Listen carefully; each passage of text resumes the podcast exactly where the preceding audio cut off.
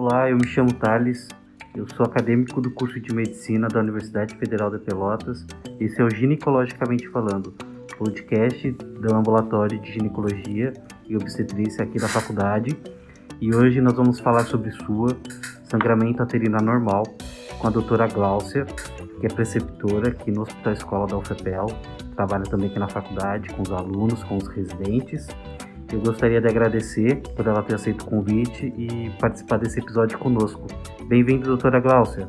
Boa tarde, Thales. Eu que agradeço o convite. Muito obrigada. É um prazer estar aqui com vocês.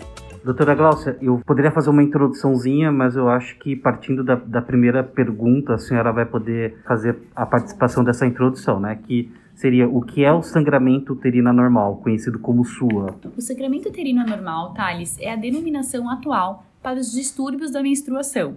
Em 2011, a Federação Internacional de Ginecologia e Obstetrícia fez um grupo de trabalho para tentar ah, padronizar termos como hipermenorreia, menometrorragia. Isso ficava muito difícil. Cada uh, lugar utilizava algum termo e aí, em 2011, eles decidiram unificar tudo isso e aí a gente passou a, a denominar de sangramento uterino normal. Qualquer alteração menstrual, seja duração do ciclo, seja na frequência ou no volume do sangramento, lembrando que é menstrual, né? Então isso a gente já exclui as gestantes, certo? Certo, doutora Glaucia. E quais são os sintomas da sua? Então, a sua vai ser, na verdade, um sangramento uterino irregular, com intensidade e frequências variáveis, mas que atrapalham bastante a qualidade de vida da paciente. E eu gostaria de fazer uma pergunta no que, no que atrapalha a qualidade de vida, mas vou deixar essa pergunta mais adiante. Eu vou perguntar das causas da sua. Então, Thales, nós temos inúmeras causas de sangramento uterino anormal. Esse mesmo grupo de, de trabalho da FIGO, em 2011, ele sugeriu que a gente utilizasse a mnemônica Palmicoin para relembrar as principais causas, sendo que o PALM seriam as causas estruturais anatômicas de sangramento, a saber, P de pólipo, A de adenomiose, L de leiomioma e M das malignidades, lembrando principalmente do câncer de endométrio, mas também pode ser alguma alteração em colo do útero. A, o COIN seriam a, as alterações não estruturais da, do sangramento uterino normal. Então, C de coagulopatias, o de ovulatórias, na verdade, anovulatórias, E de endometriais, hiperplasia endometrial, atrofia endometrial, e seriam as causas iatrogênicas, algum uso de medicação, e N as não classificadas, alguma laceração pós-relação sexual, enfim, alguma outra causa que não entre na, nas demais. E é, nós falamos do que é, né, em introduçãozinha da primeira pergunta, falamos das causas, e eu vou perguntar do diagnóstico. Bom, então a primeira coisa que a gente tem que fazer diante de um sangramento uterino anormal é excluir gestação. Após isso, a gente vai fazer, como todos os diagnósticos, uma boa anamnese e exame físico das pacientes, tentando levantar fatores de risco para câncer de endométrio, coagulopatias, medicações em uso, se a paciente tem algum outro sinal que nos faça pensar em síndrome de ovários policísticos, que é uma causa comum, doenças da tireoide, petequias, lesões de vagina do colo do útero, que a gente consegue facilmente identificar no exame físico. E para investigação complementar, a gente também pode abrir mão de alguns exames subsidiários, hemograma, ferritina e a ultrassonografia pélvica, que acaba sendo bem importante no diagnóstico das alterações estruturais. E dito diagnóstico, como é que nós tratamos a sua? Então,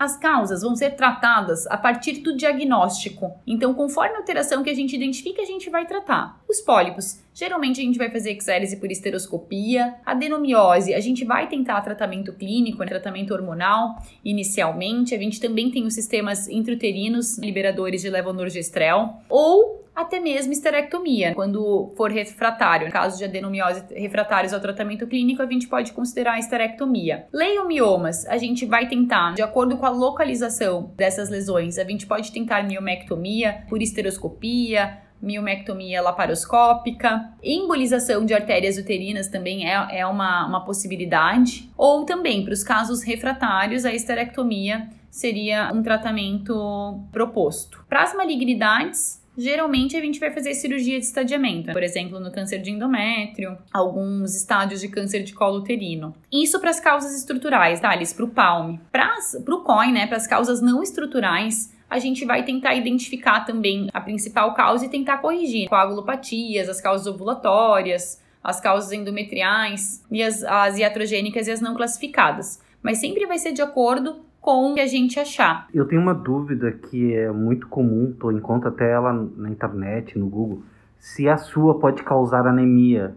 Pode sim, tá, Thales? Dependendo do grau de sangramento e tempo que o sangramento uterino anormal está instalado na paciente pode causar anemia sim. E tem tratamento. Tem uma outra pergunta bem interessante e corriqueira, que é se a tua altera a fertilidade. Sim, Thales, o sangramento uterino normal, dependendo da causa, pode sim atrapalhar a fertilidade. Por exemplo, leiomiomas, né, de localização submucosa, podem atrapalhar a, a fertilidade. Algum pólipo em cavidade endometrial também, além das causas ovulatórias. Então, não é incomum causar infertilidade. Nos exames de rotina que a mulher teoricamente e praticamente também tem que fazer na volta do ano, a sua ela causa alguma alteração, ela atrapalha ali naqueles exames? Atrapalha sim, Thales. Vamos falar de um exame uh, super comum que as mulheres devem realizar, que é o citopatológico do colo uterino, Papa Nicolau.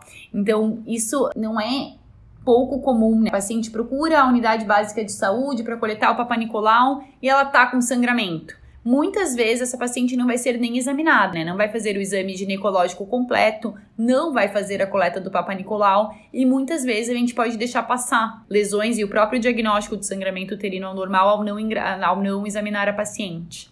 Tá, então, no geral, atrapalha sim. Tem uma outra pergunta que seriam as consequências da sua na vida da mulher, no dia a dia dela como é que esse sangramento uterino anormal atrapalha o dia a dia da mulher? Então, Thales, é muito variável com a intensidade dos sintomas, mas uh, é descrito que existe redução na qualidade de vida dessas pacientes, porque passar o tempo todo sangrando é bem chato. Elas faltam mais ao trabalho, tem um absenteísmo maior, infertilidade, que a gente já comentou, anemia. Então, o fato de você sangrar cronicamente atrapalha bastante, né? Os diversos aspectos. Dependendo da profissão da paciente, daqui a pouco você é, né, atleta ou alguma coisa também incomoda bastante. Mas, enfim, causa uma redução importante uh, da qualidade de vida dessas pacientes. Então, a gente sempre procura fechar o diagnóstico e tentar resolver. Eu tenho aqui uma última pergunta que é a respeito, aproveitando o tópico da infertilidade, se é sobre o aborto. Se a sua ela causa aborto, ela tem alguma relação com o aborto? Não, Thales. Na verdade, o sangramento uterino normal, ele por definição vai ser uh, fora do ciclo gravídico. Então, uh, os sangramentos dentro da gestação ou abortamento não são classificados como sangramento uterino normal. Por isso que no início eu comentei, né? São distúrbios menstruais. Então a paciente não pode estar grávida. Tá, mas isso impede o aborto? Ah, impede não. Ele poderia causar aborto? Uma, paciente que ela tem sua engravida. Aí ela engravidou, aí ela é gestante, daí a gente não classifica como o sangramento uterino normal. Mas vamos supor, se a paciente tem um sangramento uterino normal por uma causa ovulatória, por exemplo, sim, né? Ela vai, pode estar tá mais predisposta, por exemplo, a, a, ter algum abortamento, alguma coisa. Tá bem, doutora Glaucia. Esse foi o episódio de sua. Foi rápido, mas essa é a intenção do nosso podcast. Que ele seja rápido enquanto tu estiveres caminhando, estiver fazendo uma limpeza, estiver ouvindo uma música, descansando, caminhando, enfim, para que nós possamos elucidar temas importantes na vida da saúde da mulher e gostaria de deixar aqui meu agradecimento à doutora Gláucia por ter disponibilizado um tempinho da vida dela para nos prestigiar com esse episódio que vai ser muito importante. Muito obrigada, Thales. Eu que agradeço. Um grande beijo. Tchau, pessoal. Até a próxima terça.